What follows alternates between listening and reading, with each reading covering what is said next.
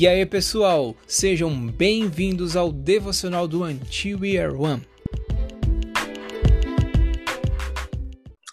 E aí, galera, meu nome é Laísa, eu sou uma das líderes do Until junto com Gabi, e eu vou estar começando essa série sobre relacionamento. Então, vamos lá.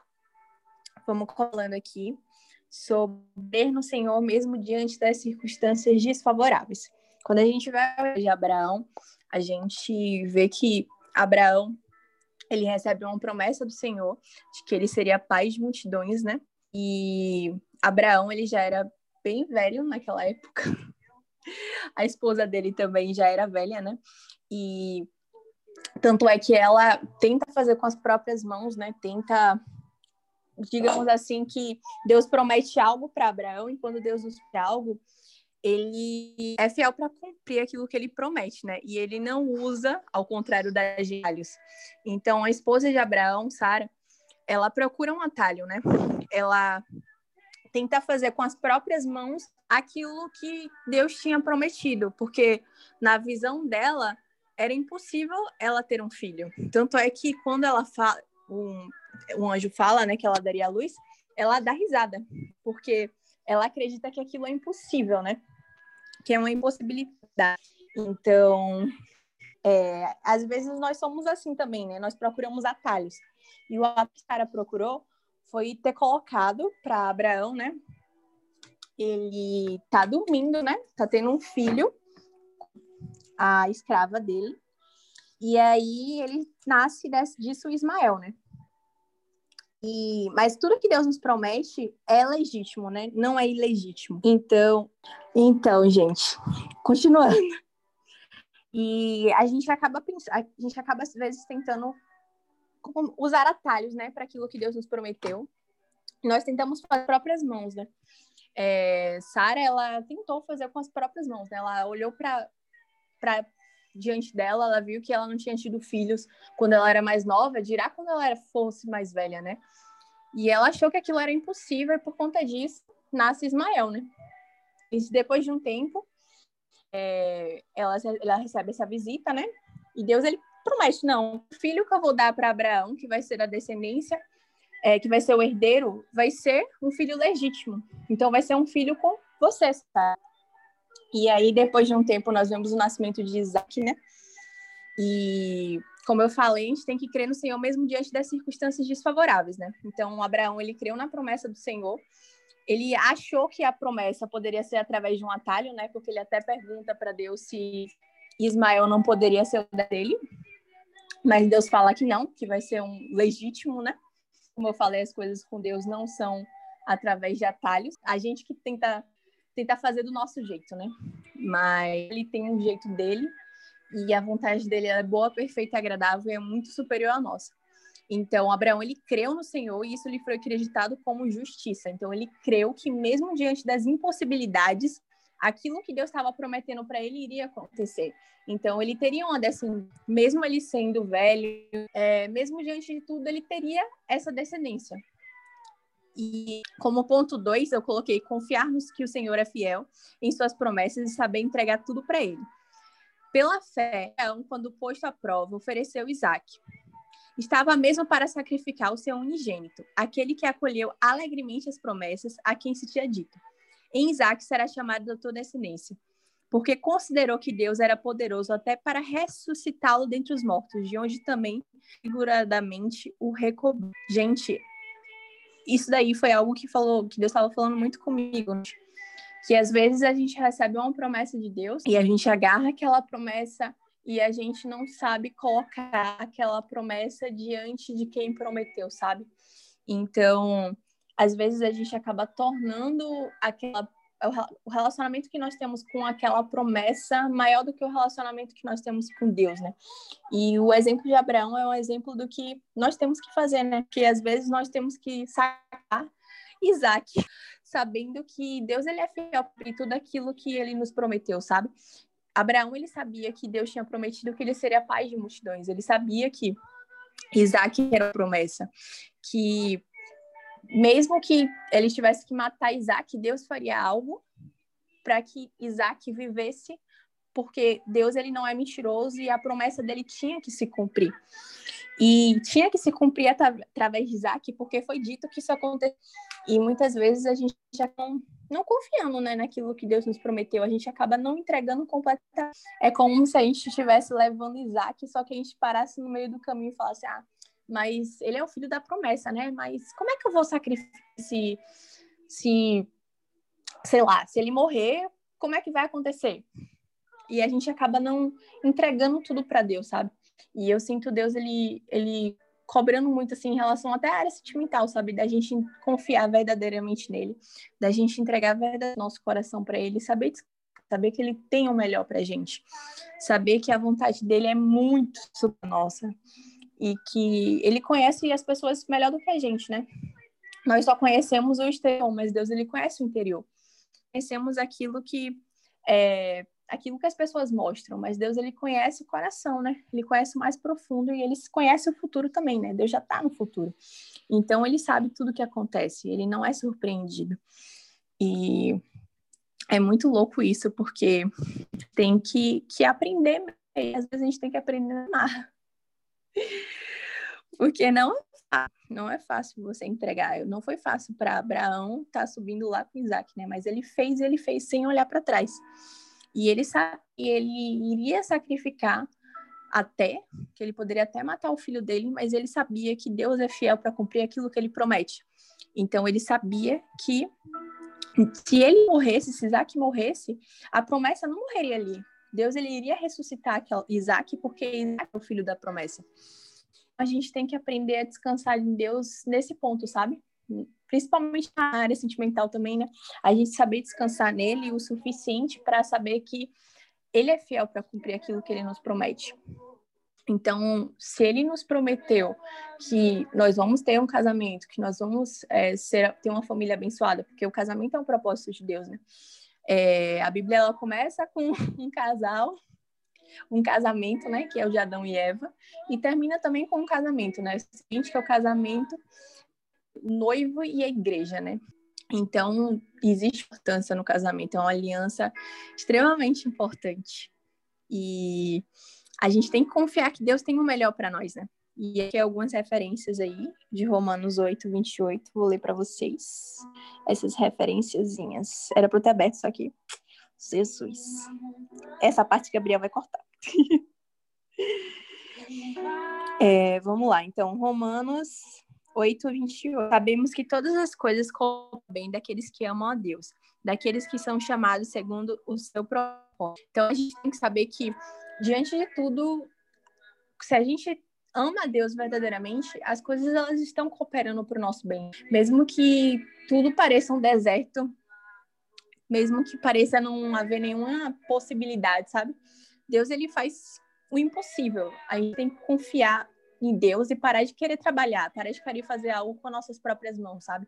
Porque Abraão, ele, ele não, não trabalhou, não procurou aquilo, ele creu no que Deus tinha dito, sabe? Não tentou fazer é, com as próprias mãos. Então, ele acreditado para ele como justiça, né?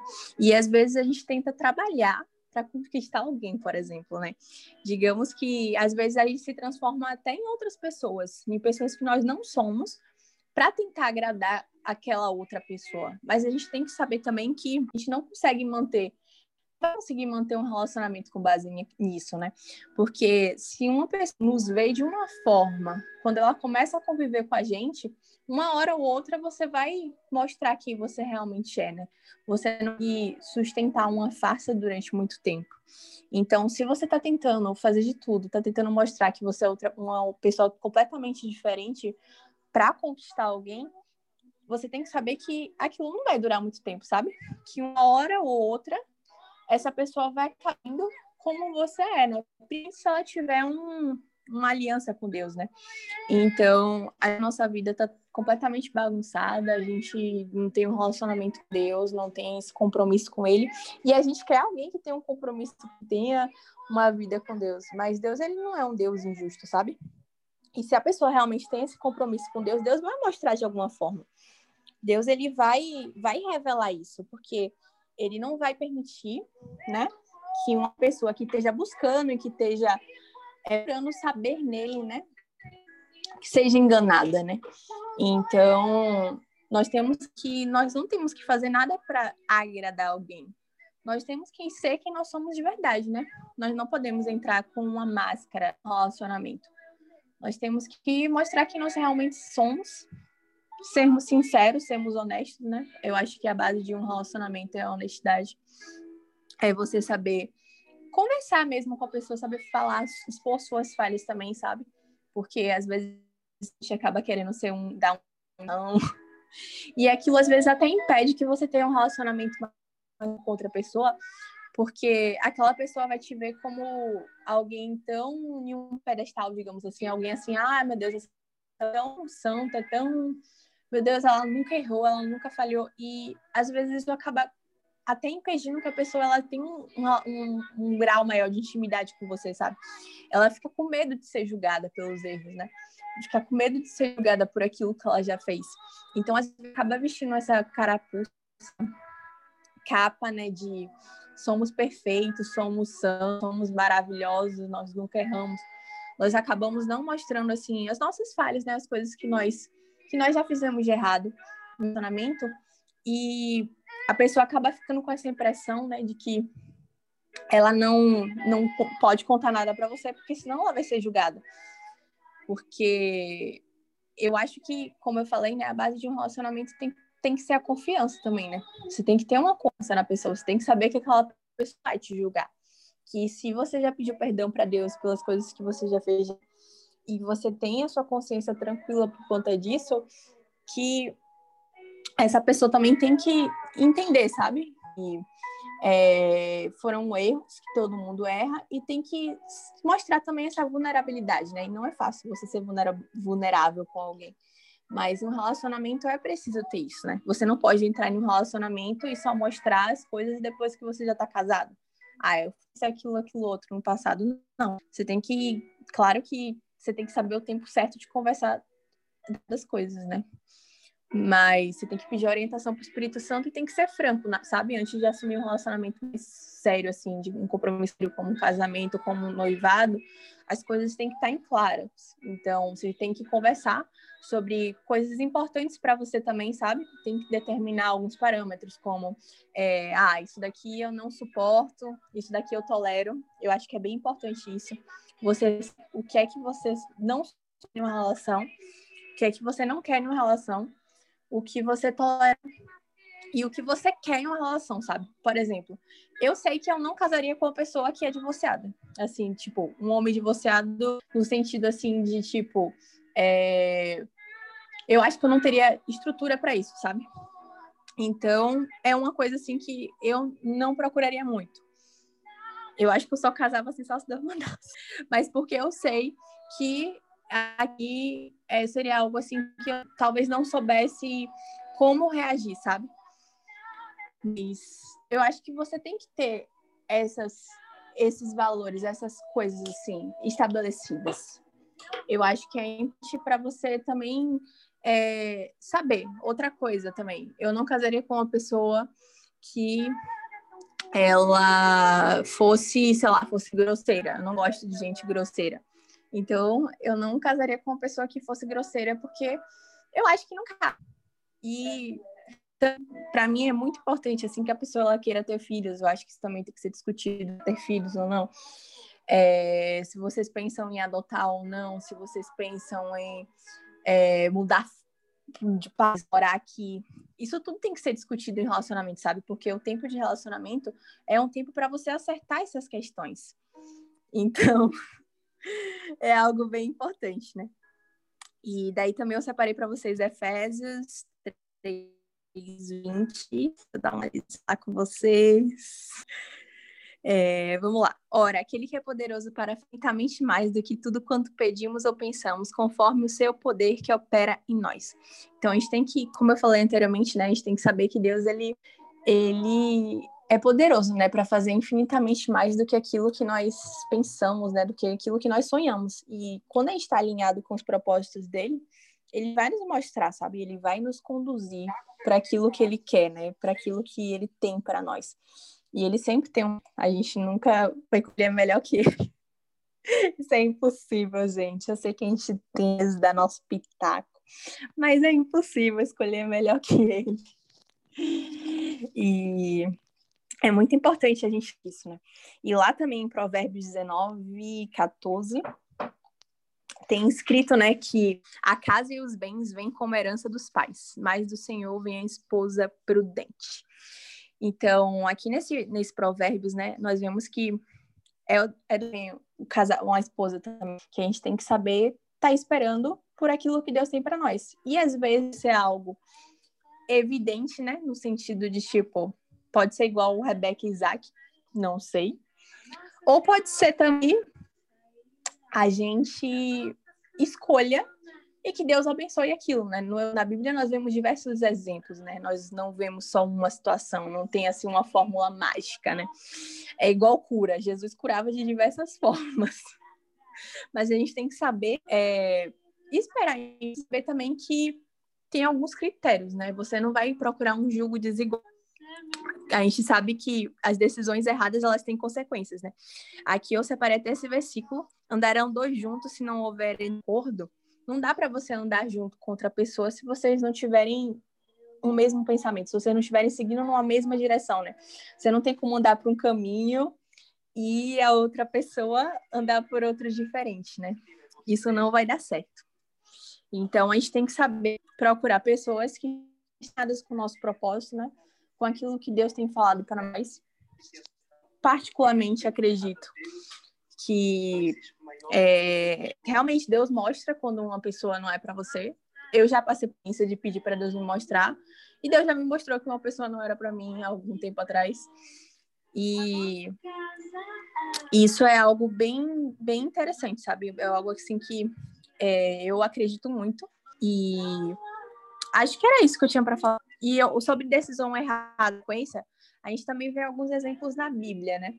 A gente vê a história da Lila, nós vemos também a história de Salomão, né? Que Salomão que escreveu esse provérbios ainda, e mesmo ele se arruinou por conta das esposas dele que eram idólatras, né? Ele escolheu mal as esposas, né?